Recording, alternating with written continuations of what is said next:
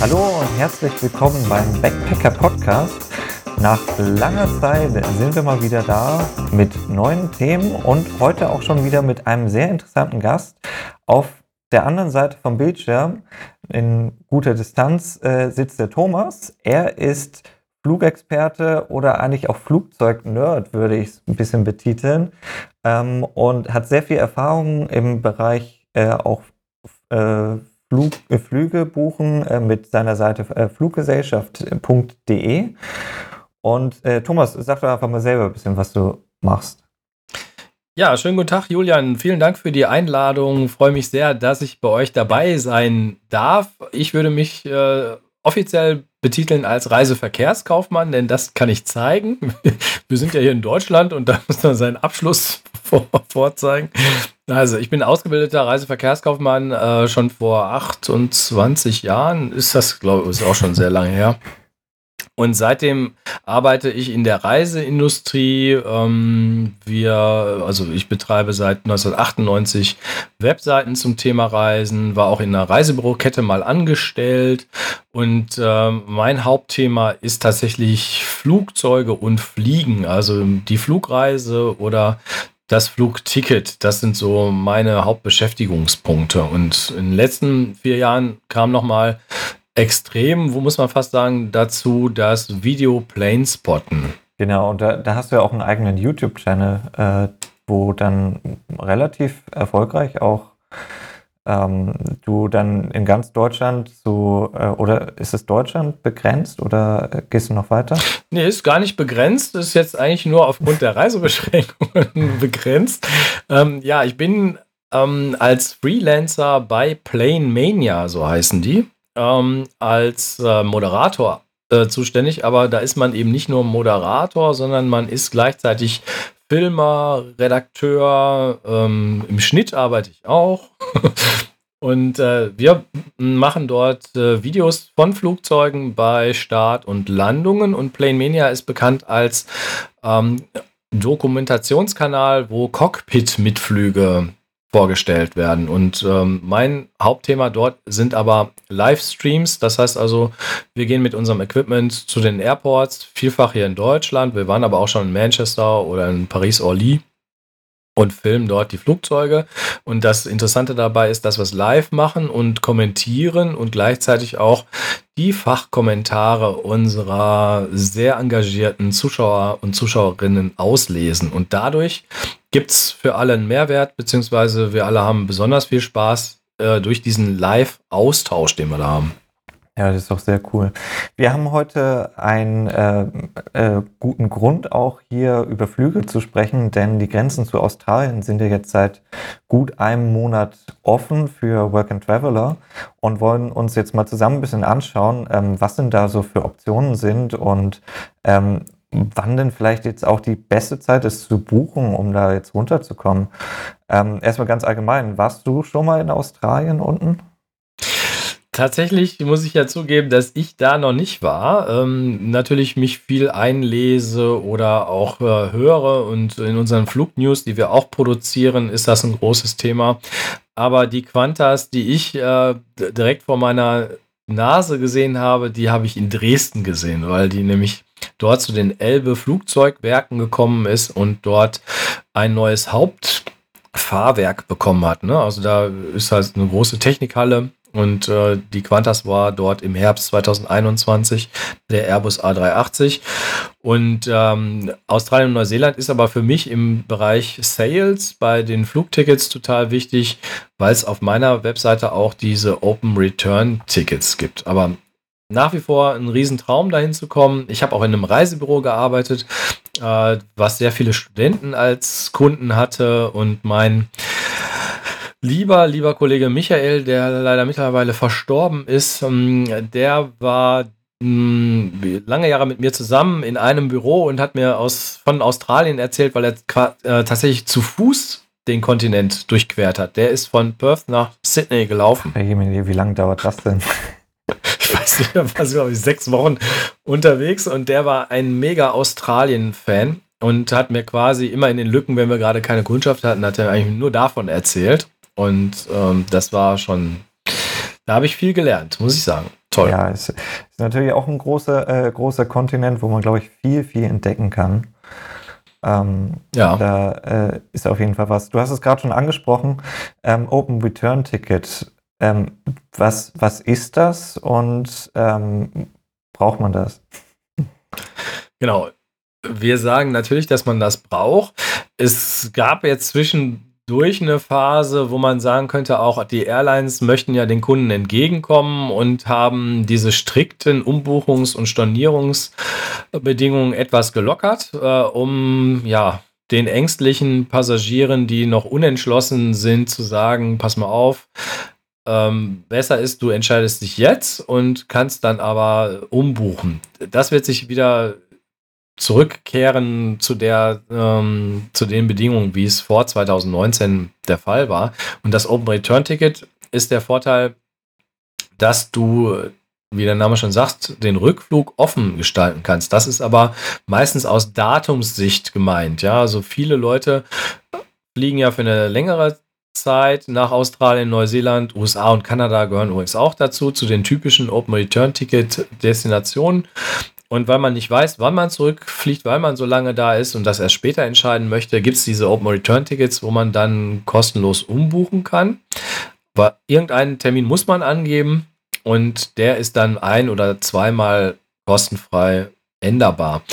Eine Voraussetzung muss man allerdings ähm, in den meisten Fällen dort haben. Man muss unter 30 sein. Ja? Also es gibt da Altersgrenzen. Bei mancher Airline ist die bei 28 Jahren, bei mancher Airline bei 32. Also ich sag mal, im Schnitt sollte man unter 30 sein und dann kann man diese in Anspruch nehmen. Und das können wir nur empfehlen, das zu tun.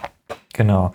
Hat man denn, ähm, ich, ich, gehe jetzt mal so ein bisschen als Dummi da ein bisschen ran, ähm, wenn ich äh, so denke, hat man denn einen großen Preisvorteil auch gegenüber, wenn ich sage, ich will flexibel bleiben und buche mir einfach nur einen Hinflug? Ist das denn von der Hinsicht auch schlauer, doch lieber auf einen Open Return zu gehen? Also die Grundregel im Flugbereich ist, dass zwei äh, One-Ways in der Regel teurer sind als ein Return. Denn die Fluggesellschaften haben ja ein Interesse daran, äh, wenn du unterwegs bist, auch beide Flugtickets zu verkaufen, sowohl als das Hin- als auch das Rückflugticket.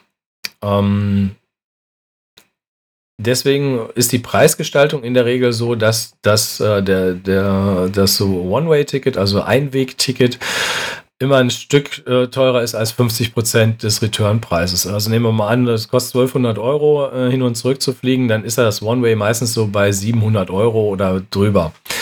Ähm, deswegen ist das kein Preisvorteil in der Regel, ja. Es gibt natürlich äh, immer, das musst du immer sehen, das hat was mit den Hauptsaisonzeiten zu tun. Es wollen natürlich die Leute immer alle zur gleichen Zeit reisen.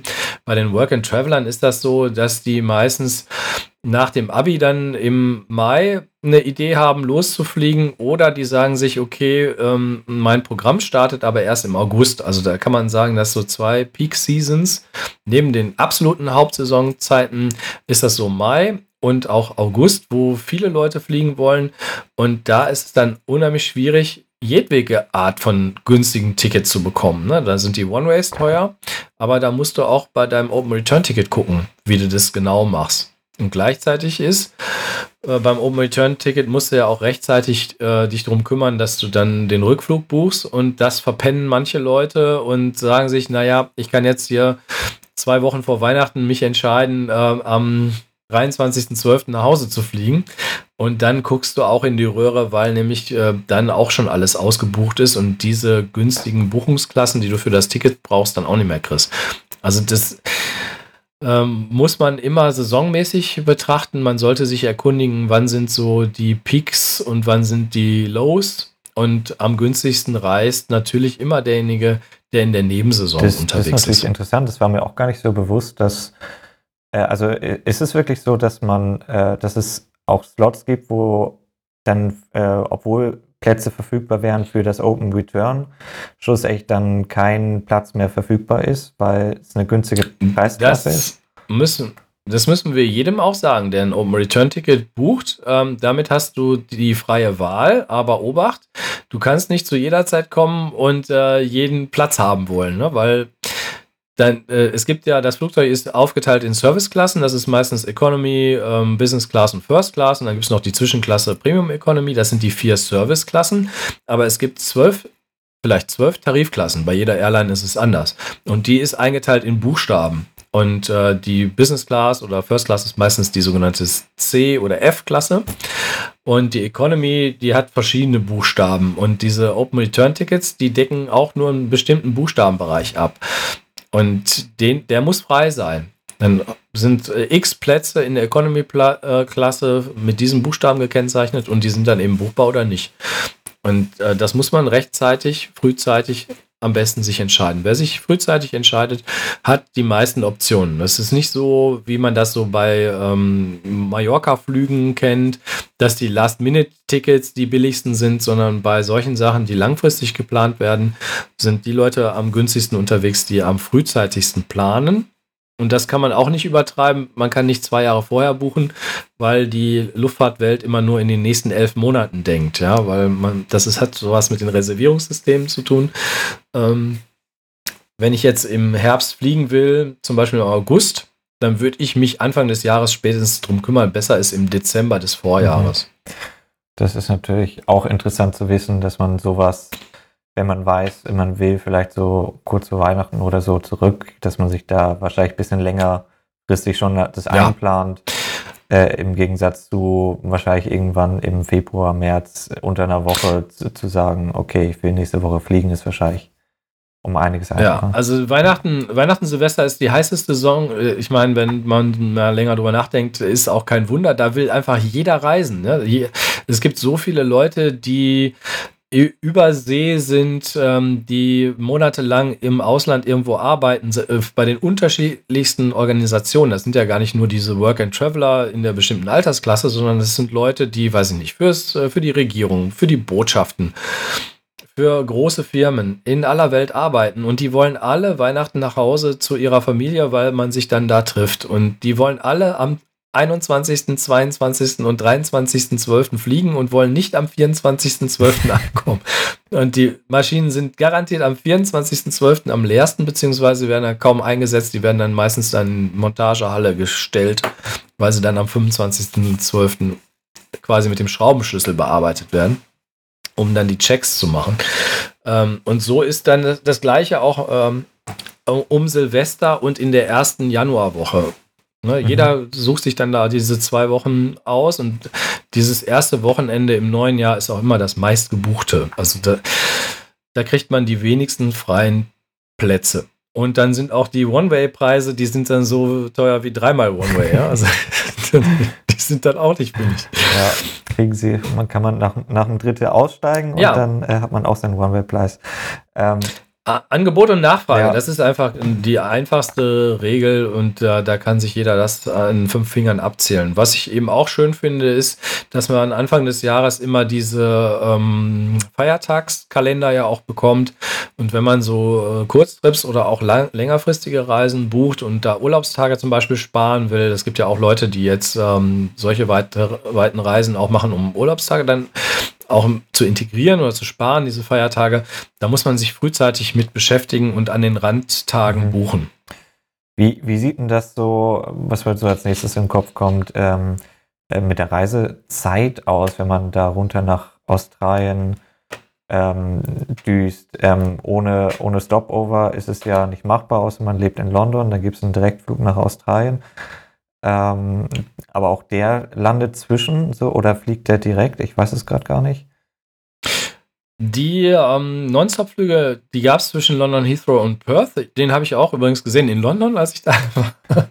da bin ich nachts gewacht, äh, von geweckt worden von dem Flugzeug, weil ich ein Hotel direkt am äh, Runway 27 links, nee, es ist 27 rechts hatte.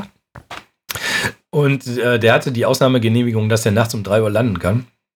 Äh, das war dieser Direktflug, äh, den Qantas eingerichtet hat. Den haben sie pandemiebedingt abgestellt, den wollen die aber wieder auflegen. Erstmal fangen sie aber mit diesen äh, Flügen von Sydney an, die dann über irgendeinem Drehkreuz in Asien gehen. Das kann also jetzt Bangkok sein, das kann aber auch Singapur sein und von da aus geht es dann direkt weiter. Das sind keine Non-Stop-Flüge, das sind welche mit Zwischenlandung, wo der Aufenthalt aber nicht so lang ist. Und das heißt übrigens dann Direktflug. Muss man unbedingt das Wording auseinanderhalten. Non-Stop heißt wirklich von A nach B ohne Zwischenlandung und Direktflug kann sein von A nach B mit Tankstop irgendwo, wo man mit der gleichen Maschine dann weiterfliegt. Ja. Ähm, das, das heißt, kann dann aber auch heißen, so bei Direktflügen, ich habe es selbst auch schon erlebt, äh, dass man eventuell auch äh, bei diesem Zwischenstopp aussteigen muss oder kann. Je nach Airline ist es unterschiedlich äh, und dann quasi einmal, wie wenn man Transit wäre, durch den Transitbereich durchgeht, um dann wieder in das gleiche Flugzeug einzuchecken.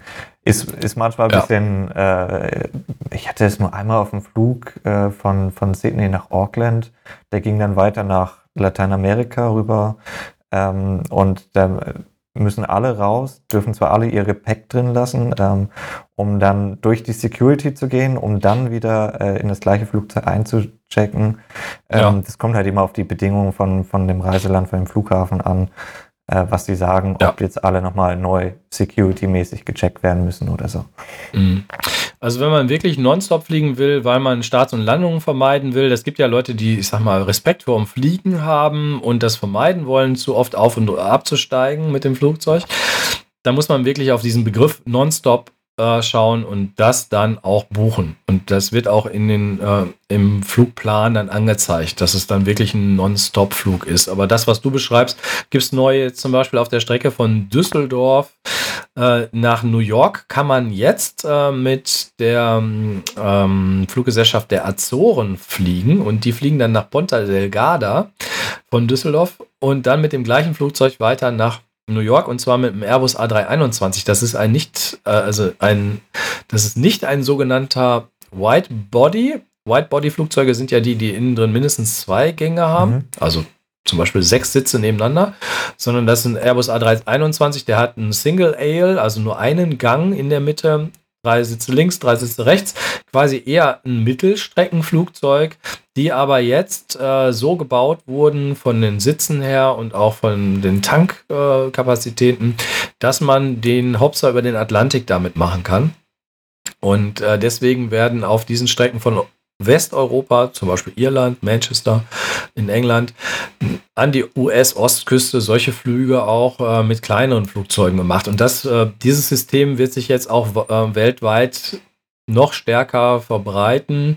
Ich gehe davon aus, dass das eben dann auch in Asien ist, wenn man von Asien aus, zum Beispiel mit den Billigfliegern dort, Air Asia ist das ja, nach Australien oder Neuseeland äh, fliegt. Es gibt viele Leute, die Ausflüge machen von Australien auch dann nach Bali und wieder zurück.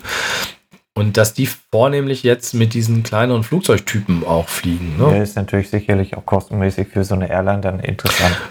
Da liegen wir natürlich sicher in dem Bereich.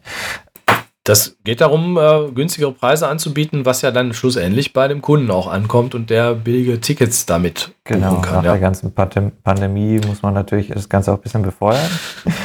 dass man, obwohl die ja. Flugbanche äh, boomt ja auch wieder ein ganzes Stückchen. Ähm, in, in, oder man hat zumindest das Gefühl, die Leute fliegen wieder mehr. Äh, Im Vergleich zu, zu vor noch einem Jahr ist das natürlich schon mal ein rechter Sprung. Also wir haben, ich war letztens hier auf so einer Veranstaltung, ich bin noch viel bei so Presseveranstaltungen vom Flughafen BER, weil das halt quasi jetzt mein Heimatflughafen ist. Und ähm, da haben die nochmal die ganzen Monate durchgegangen in der Pandemie und der tiefste Tiefpunkt, den hatten wir wohl im Februar, März 2021. Ja, da ist wirklich kaum einer geflogen. Wir waren, äh, es gab noch nicht diese Impfstoffe und die Ansteckungszahlen waren zu der Zeit auch relativ hoch. Und man hatte sehr, sehr viel Angst, dass eben die Krankenhäuser überlastet werden und dergleichen. Und da war die Zurückhaltung wirklich so extrem, dass die Airlines auch alles runtergefahren haben. Die sind ja teilweise auch da sehr oft leer geflogen. Und ähm, da hatte so ein Flughafen wirklich nur 10% von dem, was er vor der Pandemie an Fluggästen begrüßen durfte. Natürlich für ein BER nicht schlecht, so mal erstmal die ersten zwei Jahre ein bisschen Testbetrieb zu haben. genau, das war der gewünschte Soft Start, den hat man bekommen.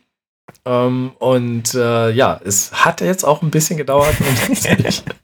also, ich weiß, es war ja in den äh, Medien ja. ein, äh, die, die Möglichkeit, BER-Witze zu machen, die reißt ja nicht ab. Ja? Also der Flughafen bietet dafür immer wieder neues ja, das Futter. Ist, ähm, eine sehr schöne Satire, dieser Flughafen. ja. Ich selber bin übrigens einer der wenigen, die extremst positiv darüber berichten obwohl ich auch der, als äh, Fluggast negative Erfahrungen ähm, gesammelt habe, die hat aber meine Familie direkt vor Ort eins zu eins an das Flughafenpersonal unser Feedback äh, weitergegeben, mitten in der Nacht um 12 Uhr. Weiß schon, der Zeiger war schon drüber.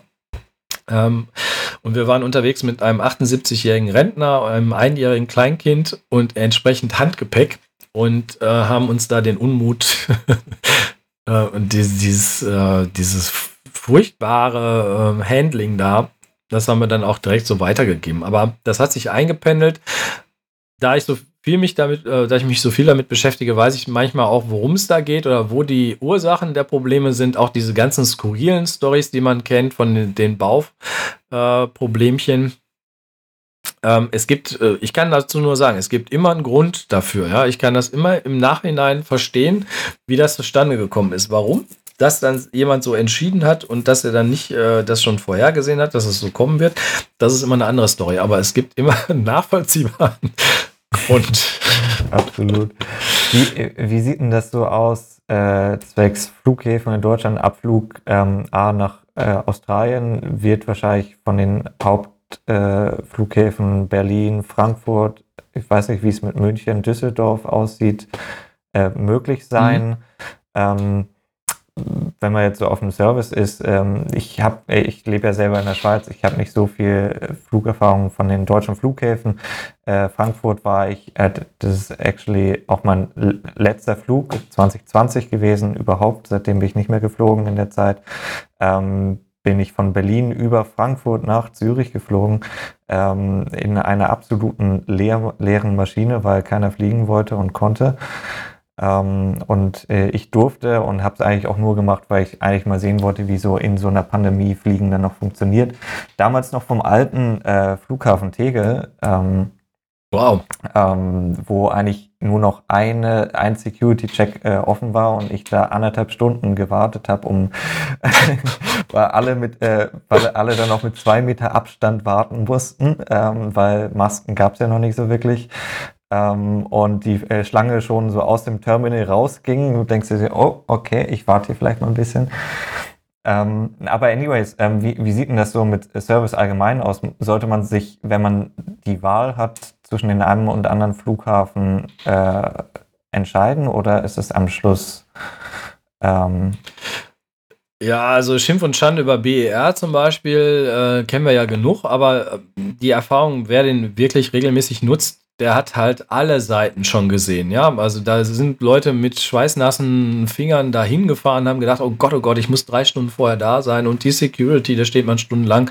Und dann war es in fünf Minuten durch und alles war super. Das, diese Erfahrung hat man da auch. Es gibt verschiedene Sachen, die sind da crazy und da fragt man sich, wie kann man nur das so geplant haben, wenn man zum Beispiel mit Ryanair eben diesen Flug nach Manchester, da war ich irgendwie erinnert an die alten Zeiten im Schönefelder Provisorium wo man wie so eingefärcht äh, in so einem Kuhstall zu, sich da vorkam. Ja, also da, da kommt man mit einem Aufzug äh, hinter der Security-Kontrolle an und denkt so, hä, wie geht das? Ich kann also quasi die Security-Kontrolle überspringen, indem ich einfach nur hier in diesen Aufzug einsteige und nach unten fahre. Interessant, dass, so, dass es so rumgeht, aber da gibt es so skurrile ähm, Sachen. Im äh, Endeffekt kann man aber jetzt vom BR nicht grundsätzlich abraten. Wenn man da eine Möglichkeit hat, der ist sehr gut mittlerweile jetzt auch an dem Bahnsystem angeschlossen. Und wenn man da den richtigen Zug vorher plant, kann das eine ganz fantastische Alternative sein. Unter anderem zum Beispiel ist der BER deswegen besonders, weil der Günstigflieger Scoot von dort aus fliegt. Das ist der einzige Flughafen in Deutschland, äh, wo Scoot von äh, nach Singapur fliegt und äh, diese Stadt, also diesen Stadtstaat mit Deutschland verbindet als billig Langstrecken Low-Cost-Carrier. Und von da aus kommt man auch durch ganz Asien, Australien und ähm, Neuseeland, weiß ich jetzt gerade nicht, aber. Sie wieder anfliegen, wenn. Also, sie, ja. sie haben es mhm. gelistet, soweit ich weiß. Ähm, aber wird wahrscheinlich wieder kommen, wenn es möglich ist. Also Scoot ist bei allen auf der Liste, die wirklich jeden Euro umdrehen und wo es äh, absolut nur um wo den macht Preis man dann die geht. Abstriche und wahrscheinlich in allem, oder?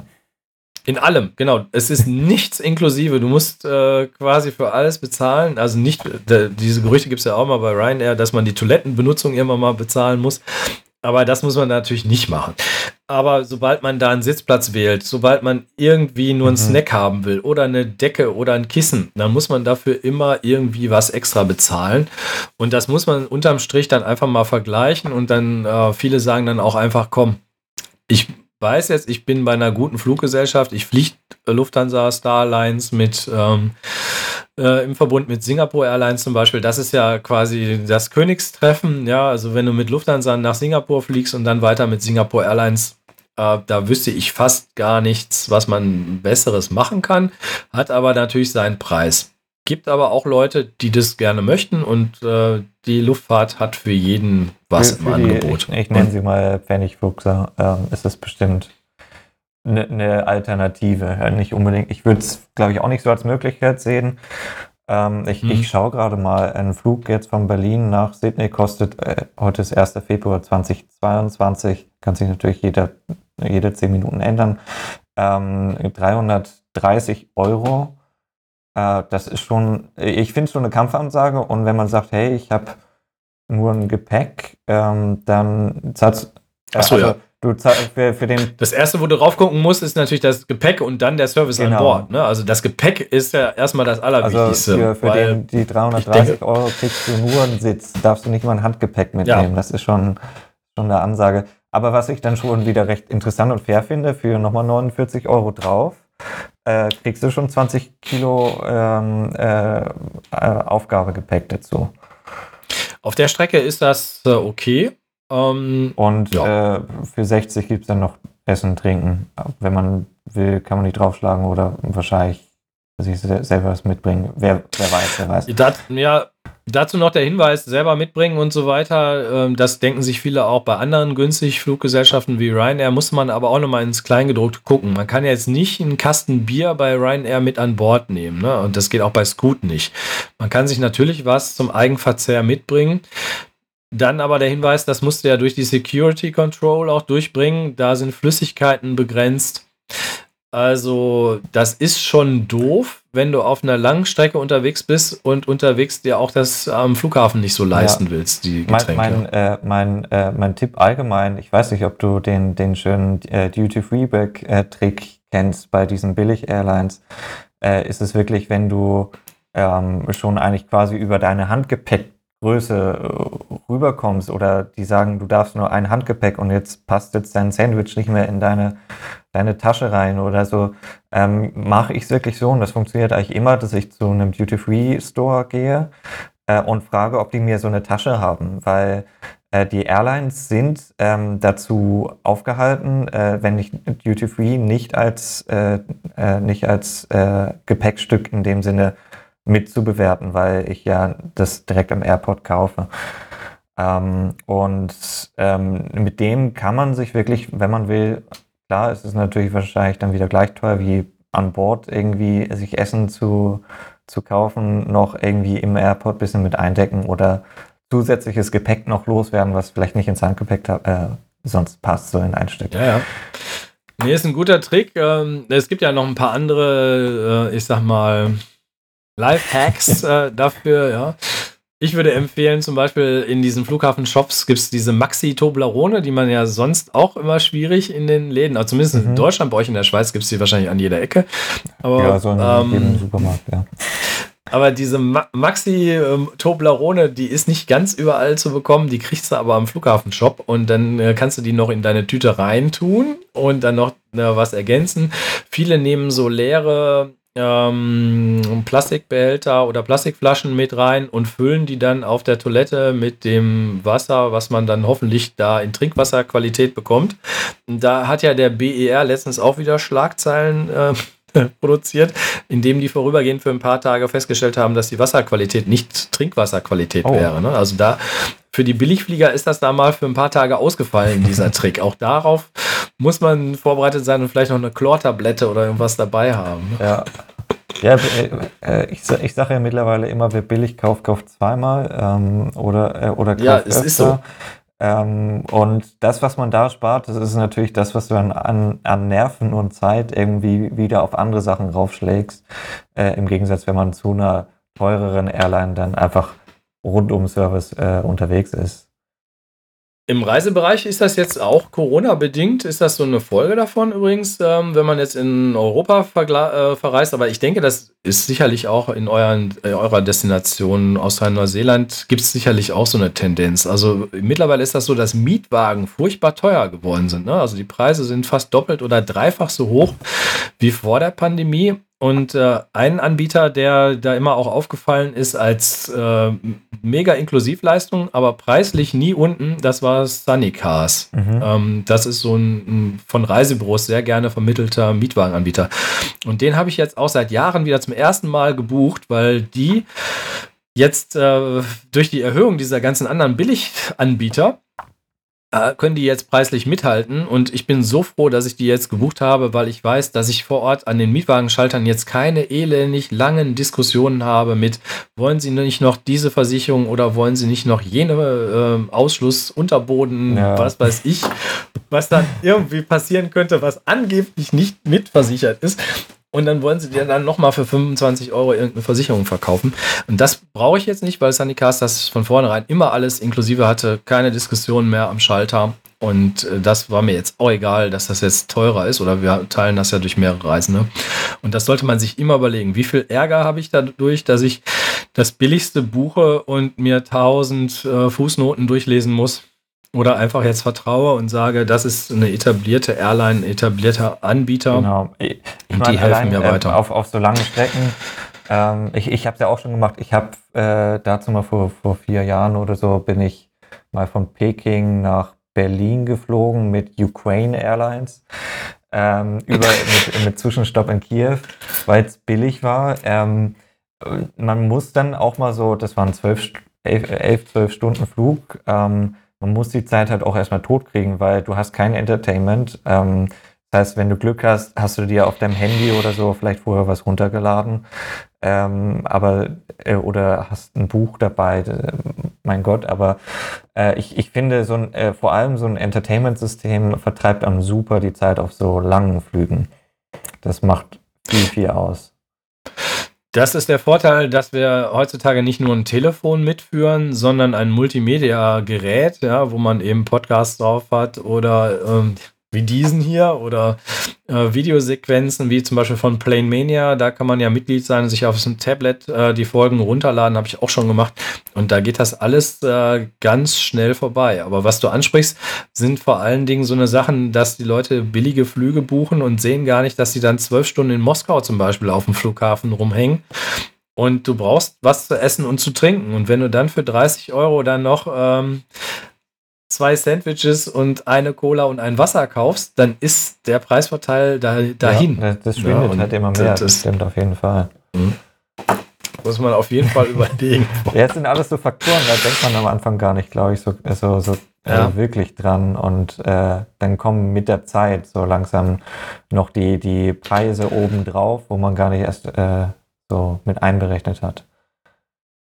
Das macht die Reiseerfahrung oder eben auch die Reiseberatung. Deswegen auch meine Lanze als Reiseverkehrskaufmann sage ich immer, man muss auch mal überlegen, bei Reisebüros zu buchen und man hat dann am besten einen Profi-Ansprechpartner, wenn mal was schief läuft. Deswegen wir werden ja immer gefragt, warum bucht, soll ich denn bei dir jetzt das Flugticket buchen? Ja, ich arbeite auch mit einem Reisebüro zusammen und versuche mal in Pandemiezeiten eine Airline telefonisch zu erreichen. Ja, das ging ja drunter und drüber in den letzten zwei Jahren. Selbst eine Lufthansa ist da zusammengebrochen. Und äh, weil alles zusammenkam. Es kamen die Leute, die äh, buchen wollten, es kamen Leute, die stornieren wollten, es kamen Leute, die gefragt haben, wo bleibt mein Geld, wenn sie storniert hatten. Und das konnten die einfach nicht mehr abdecken. Und die Reisebüros haben das alles aufgefangen. Und natürlich sind die Tickets vielleicht ein paar Euro dann teurer, ist gar nicht immer der Fall. Aber manchmal ist es so, dass sie eine Servicegebühr nehmen, aber auch völlig zu Recht, weil es ist, sie es ist ja ist auch ein Service. Und man hat, und ich finde, finde das halt auch ein super Punkt. Man hat halt wirklich diesen Ansprechpartner und äh, in gewisser Weise auch eine, eine, eine Sicherheit, dass man ähm, auch jemanden erreicht und äh, wenn so pandemiemäßig was kommt, also jetzt das hier ist jetzt vorhersehbar in gewisser Weise, aber was anderes kommt, ähm, dass man auch direkt sich nicht mit irgendwelchen Websites oder so rumschlagen muss. Ähm, ich ich kenne das selber, das passiert ja, also das ist ja ziemlich normal, dass mal ein Flug, eine Flugroute geändert wird oder ein Flug gestrichen wird, weil die Flug, äh, Airline irgendwelche anderen Pläne hat und dann ist man auf einmal auf einem Flug, den es nicht mehr gibt.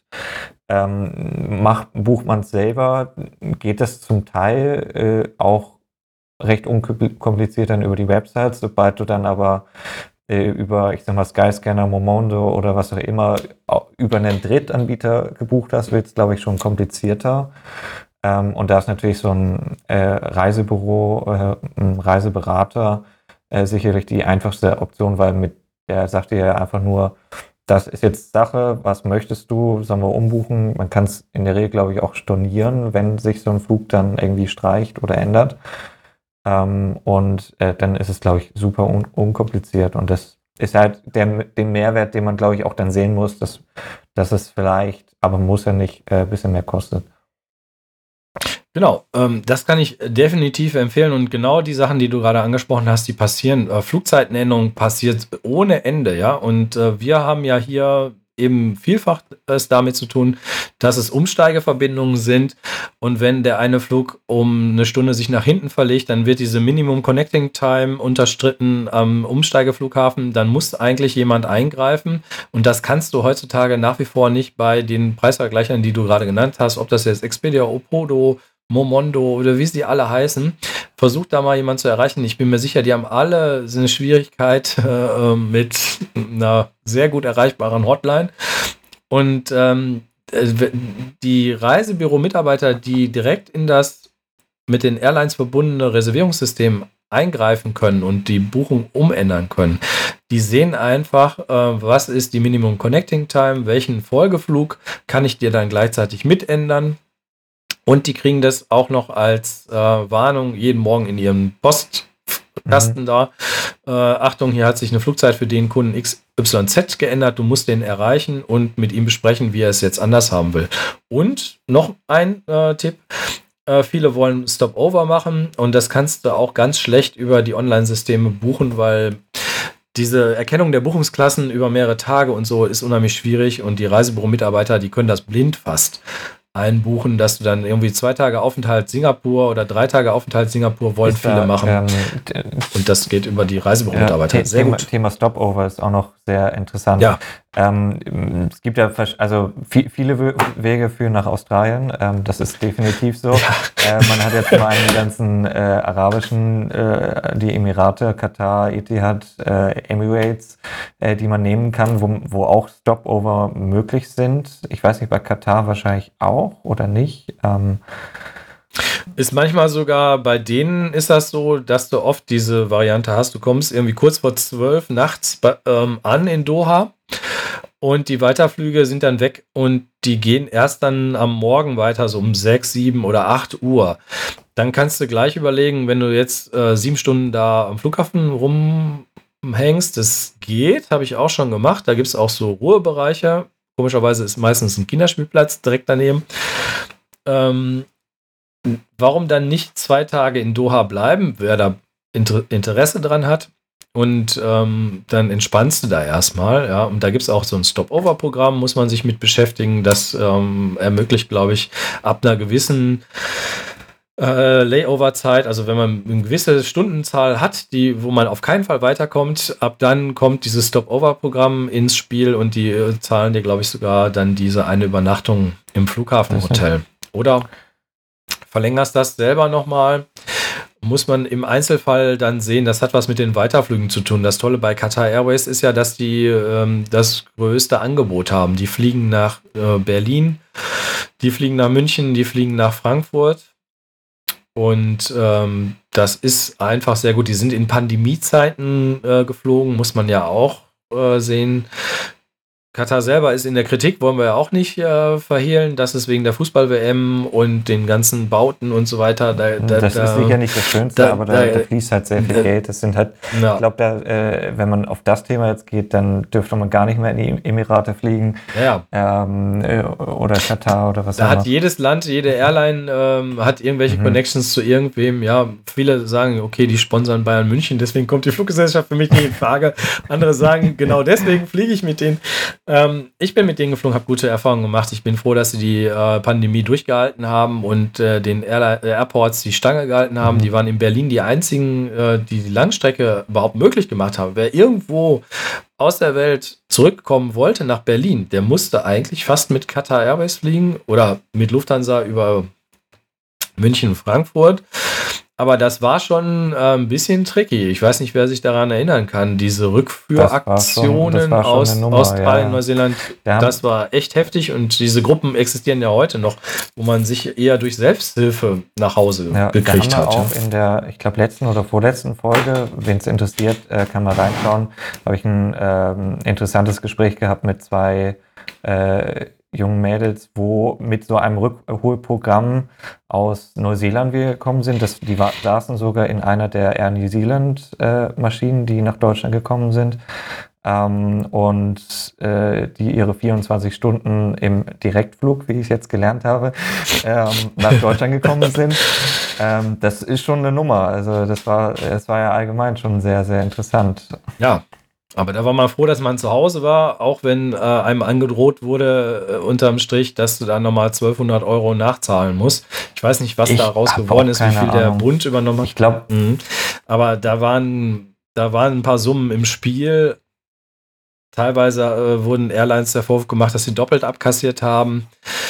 Also es war eine unschöne Zeit, eine Krisenzeit und wir hoffen alle, dass das jetzt überwunden ist und wir so langsam wieder den Normalbetrieb jetzt hochfahren mhm, können. Absolut. Um nochmal um noch kurz bei den Stopovers zu bleiben, ähm, nebst den ja. ähm, Emiraten, den arabischen Ländern, hat man natürlich auch noch Möglichkeit, über Asien zu fliegen, ähm, was ich zum Teil auch schon äh, gemacht habe, also wo ich dann auch schon Stopovers eingelegt habe, ähm, haben wir einmal die klassischen Verdächtigen, wir haben über Singapur schon geredet, wäre für den Sparfuchs vielleicht auch eine interessante Option, um nicht so einen ultralangen Flug zu machen mit Scoot äh, nach Singapur und dort seine zwei, drei Tage Stopover zu machen. Ähm, alternativ hat man natürlich auch noch Hongkong ähm, oder was helfen mir noch? Äh, ähm, Bangkok, Bangkok genau. ist bei vielen beliebt, ja, aber das Problem ist da irgendwie, dass die Einreisebedingungen für Thailand in letzter Zeit auch immer so sehr kompliziert waren. Da gab es dieses Sandbox-System, das nur eine gewisse Anzahl von Touristen mit bestimmten Voraussetzungen, vollständige Impfungen mhm. und so mhm. weiter, äh, Quarantänehotel, dahin konnten. Und äh, Thai Airways hat leider ihr Programm auch ziemlich stark runtergefahren. Und das ist, sehe ich im Moment eher schwierig. Ähm, Bangkok mit einzubeziehen. Das wird jetzt bald wieder kommen und ich hoffe auch darauf, aber aktuell ähm, warte ich da eher noch drauf, dass das sich erst ermöglicht. Ja. Genau. Alternativ, na, obwohl wahrscheinlich ist das immer noch nicht möglich, äh, wäre mit Incheon, äh, mit, mit Seoul in Südkorea. Ja. Äh, doch Seoul ist auch gut. Ähm, und ähm, wünschenswert ist bei vielen Vietnam, weil das Reiseziel äh, bei vielen auf dem, eh auf, auf der Agenda steht. Aber es ist auch nicht so einfach, Vietnam Airlines dann eben zu fliegen. Die hatten ein reduziertes Angebot und äh, von denen hätten wir zum Beispiel auch kein Open Return Ticket. Ja, also das würde nicht funktionieren. Okay, alles klar. Ja, äh, wie ähm, und äh, zeitmäßig lässt sich so das äh, nach Belieben dann strecken oder gibt es da auch eine Obergrenze? Ja, äh, gibt es auch eine Obergrenze. Ich glaube, die ist irgendwo maximal bei zwei Jahren, kommt auch wieder auf die Airline und das Ticket an. Aber wir sprechen hier, der Regelfall ist irgendwas um ein Jahr herum. Also ich meinte ja, jetzt das, wegen dem Stopover. Ähm, Ach so, ja, aber Entschuldigung. ich weiß schon bei den Monitoren-Tickets so, ja. wieder. Äh, äh, beim Stopover hm, gibt es auch Begrenzungen, ja. Also wenn ich weil, jetzt sage, ich würde gerne ja. zwei Wochen Stopover machen, ist das das ist normalerweise alles, ist im, alles Rahmen, im Rahmen. Ne? Also ich glaub, drei Tage, eine Woche, zwei Wochen, das ist ja alles okay. normal. Aber wenn es dann irgendwie drei Monate sind, dann. Dann redet man langsam nicht mehr über einen Stopover. passt das auch meistens nicht mit diesen Einreisevoraussetzungen, mhm. denn dann für den Stopover-Land brauchst du dann vielleicht wieder ein, äh, ein mhm. Visum mhm. oder was. Ja, also Vorsicht. Ähm, da würde ich jetzt auch nicht zu euphorisch planen. Ich würde auch jedem äh, Work-and-Traveler nochmal ins Gewissen reden und sagen, wie willst du das genau machen? Hast du wirklich die Nerven jetzt auf dem Hinweg, das zu mhm. machen? Oder willst du da erstmal langsam dich an die Sache rantasten? Oder möchtest du eher schnell im Zielgebiet sein, um da deine offenen Punkte, die du vielleicht noch hast, zu regeln? Ja, vielleicht ist das mit dem Job, willst du den erstmal kennenlernen und gucken, ob das das Richtige für dich ist. Äh, das, aber das ist mehr so euer Thema, nur das, was ich so mitgekriegt habe bei den vielen Reiseplanungen. Fall, ja, genau. Äh, und äh, auf dem Rückweg hat man dann Bock oder ähm, will man sich frühzeitig auf diesen Stopover festlegen, weil man dann ja in dieser Travel-Phase, das ist bei vielen die letzte Phase des langen Aufenthalts, da lernt man wieder neue Leute kennen und äh, die haben ganz andere Reisepläne. Will man da nicht lieber maximal flexibel sein? um das äh, seinen Reiseplan denen anzupassen. Ja, das ist dann auch so manchmal so eine Idee. Genau äh, sicherlich ab, absolut interessant. Ähm, wo wir auch nochmal drüber, wir haben bei dir, äh, wir haben ja auch schon äh, eine Folge zusammen aufgenommen für deinen Kanal, ähm, kurz ein bisschen drüber gesprochen haben, ähm, ist, was man vielleicht nicht unbedingt machen könnte, sollte im Moment, ist über die Amerikas zu fliegen. Ähm, ich, ich selber habe auch schon vor der Pandemie äh, Erfahrung gemacht, äh, um nach da, damals bin ich nach Neuseeland geflogen, aber nach Australien ist äh, genauso dieselbe Geschichte über am besten ein, äh, was ist das, äh, Westküstenstaat zu fliegen wie, äh, äh, Stadt zu fliegen wie Los Angeles oder San Francisco. Ähm, ich würde irgendwie grundsätzlich allgemein Amerika ein bisschen von abraten, bedingt der speziellen äh, auch Transitregulierung, die grundsätzlich eigentlich sowieso sagen, dass du einreisen musst, was so ein äh, so ein Transitprozess meiner Meinung nach künstlich verlängert. Äh, ich finde es, äh, ich fand das, wo ich das gemacht hatte, relativ nervig, weil man äh, dort sehr lange erstmal eine Immigration ansteht, halt gut als Europäer hast du natürlich schon mal Vorteil mit deinem Pass äh, und kommst dann doch recht einfach rein. Ähm, aber man kennt halt ein bisschen Amerika äh, und es ist halt ein bisschen so, dass sie dann doch noch drei Fragen mehr stellen. Äh, wie sieht es denn aktuell aus? Kommt man überhaupt rein? Äh, äh, also im Sinne, man muss ja rein, kommt man rein und, und kann man Transit über Amerika machen? Also rein theoretisch geht's, aber wie du beschrieben hast, das ist immer so theoretisch. Ne? Also wenn ich eine Reise plane, nehme ich manchmal einen Globus und fange an mit dem Finger einmal um die Erde zu gehen und denke dann, oi, ich kann ja nach Australien, Neuseeland auch nicht nur rechts rum, sondern auch links rum.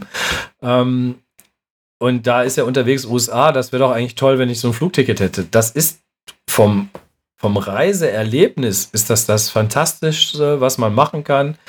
Äh, von Europa rüber an die US-Ostküste, sich erstmal da ein bisschen umgucken, dann an die Westküste nach Kalifornien, von da aus vielleicht noch über Hawaii, dann Richtung ähm, Australien, Neuseeland und wenn man dann noch die Möglichkeit hat, äh, einen, äh, einen Abstecher in die Südsee zu machen, dann hat man wirklich das geilste Reiseprogramm, was man machen kann im Plan. Aber aktuell ist das äh, vom Aufwand her das nervigste, was man sich überhaupt vorstellen kann. Denn jemand, der die sechs, sieben Stunden von Deutschland äh, nach, in die USA geflogen ist oder nach Los Angeles ist ja länger, zehn. Zehn, zwölf, ja. Der, der wird sich an unsere Worte erinnern, wenn er da drei Stunden nach Ankunft immer noch in der Schlange steht, weil gerade äh, fünf andere Großflugzeuge aus Europa angekommen sind und da zufälligerweise gerade Schichtwechsel oder Mittagspause bei der Border Control ist und äh, du dann nach 13 Stunden immer noch nicht äh, weitergekommen bist und vielleicht dann noch einen Weiterflug hast, ähm, der dich langsam ins Schwitzen bringt. Ähm, das ist leider im Moment nicht so richtig supi empfehlenswert. Und da muss sich erstmal was einpendeln. Da müssen erstmal wieder mehr Touristen unterwegs sein. Dann äh, ist das Personal wieder angepasst. Wie auf allen Flughäfen aktuell haben wir Personalmangel. Ja? Also es wurden ja viele Leute entlassen die haben sich andere Jobs außerhalb der Branche auch gesucht. Die sind jetzt nicht mehr verfügbar. Das ist ja in Deutschland genau das Gleiche. Wir haben Spitzenzeiten jetzt Weihnachten auch gehabt und auch in den letzten Herbstferien, wo plötzlich die Bodenabfertiger nicht mehr genug Personal hatten.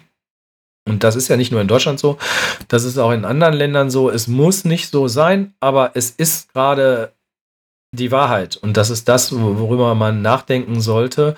Und deswegen den Reiseplan so wählen, dass er möglichst risikofrei ist, wenn man äh, nicht, äh, wenn man entspannt reisen möchte. Denn da, darum geht es uns ja allen. Du bist da 24 bis 48 Stunden unterwegs. Und du wirst ja wahnsinnig unterwegs, ähm, wenn du da von einer Hürde, von einem Chaosflughafen zum nächsten Chaosflughafen ja, kommst. Es, es ne? kann halt schnell auch mal eine echte Strapazie werden, meiner Meinung nach, wenn man, äh, also ich meine, der Idealfall ist ja, dass du wirklich äh, einen Flug hast, äh, hoffentlich irgendwie mit einer bisschen teureren Airline, nicht mit Scoot, sage ich jetzt mal, ähm, entspannt da mhm. durchkommst, äh, gut, gut verpflegt wirst, guter Service, äh, einmal zwischenlanden äh, und dann bist du da und dann ist, sind 24 Stunden rum. Ähm, ja. Aber es kann halt auch ein bisschen anders laufen, wenn man irgendwo meinte, man muss sparen und dann braucht der Flug auf einmal 43 Stunden, weil der Stopover länger ist. Ähm, dann schläft man irgendwo im Airport äh, oder sonstiges, wenn man da auch noch sparen will. Und dann äh, spart man da eigentlich meiner Meinung nach auch am falschen Ende, weil man schlussendlich erstmal ein, zwei Tage äh, tot im, im Hotel liegt am anderen Ende der, der Welt und äh, das gar nicht so richtig genießen kann. Also ja, es soll ja äh, Fun, Work, Travel, Fun heißen. Fun ja? sein und es nicht Work, Travel und genau. Stress. Ähm, genau, und das sollte man bedenken, du sprichst das auch an, ja. Äh, ist, ist denn der Flug mit, den, mit der Airline, mit der du fliegst, äh, wenn da was dazwischen kommt, da solltest du immer gucken, geht denn am nächsten Tag auch die nächste Maschine zur gleichen Uhrzeit? Oder fliegen die nur zweimal in der Woche diese Strecke und du müsstest theoretisch drei Tage das, warten, wenn dich nicht einer freundlicherweise auf was anderes umbucht? Das kann halt auch passieren. Klar, die Airlines springen so, dann zwar schon ein und buchen dir ein Hotel oder was auch immer, ja. wenn du Glück hast, vielleicht auch nicht.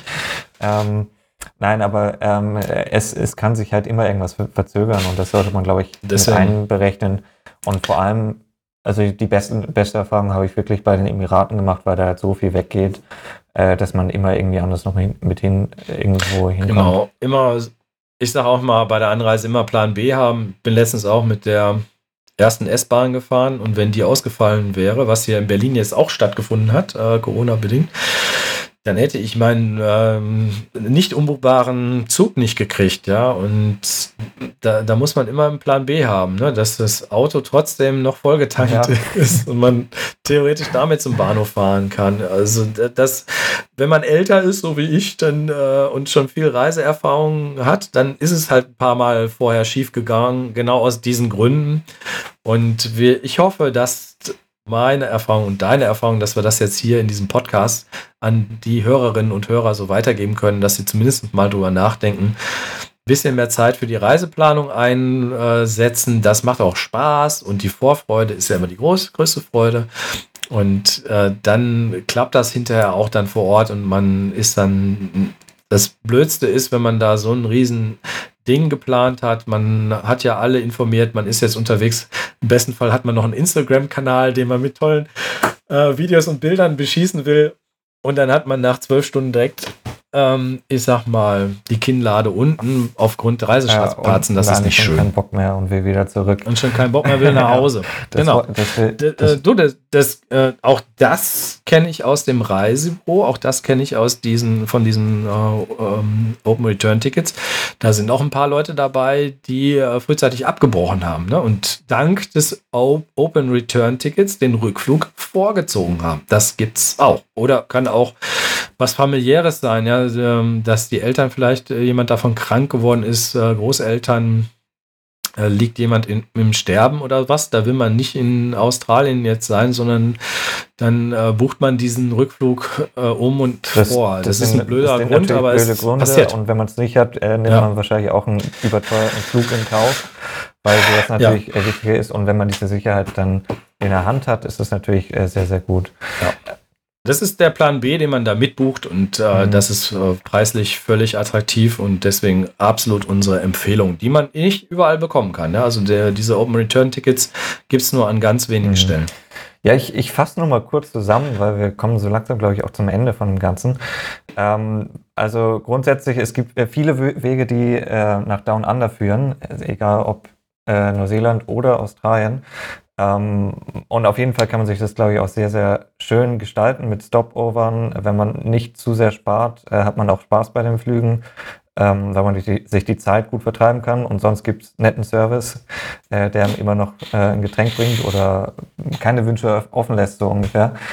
Ähm, und im Moment sollte man sicherlich auch ein bisschen die äh, ein bisschen mehr Zeit einplanen, was auch die ganzen Corona-Maßnahmen und so angeht, äh, dass man schaut, dass man äh, sich gut informiert, was sind die Einreisebedingungen. Wenn ich jetzt heute irgendwas sage, das kann sich leider morgen schon ändern.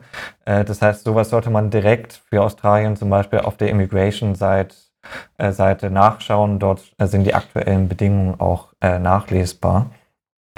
Und äh, wenn ihr euch jetzt so für einen Flug oder so interessiert, könnt ihr gerne mal auch auf unserer Website nachschauen.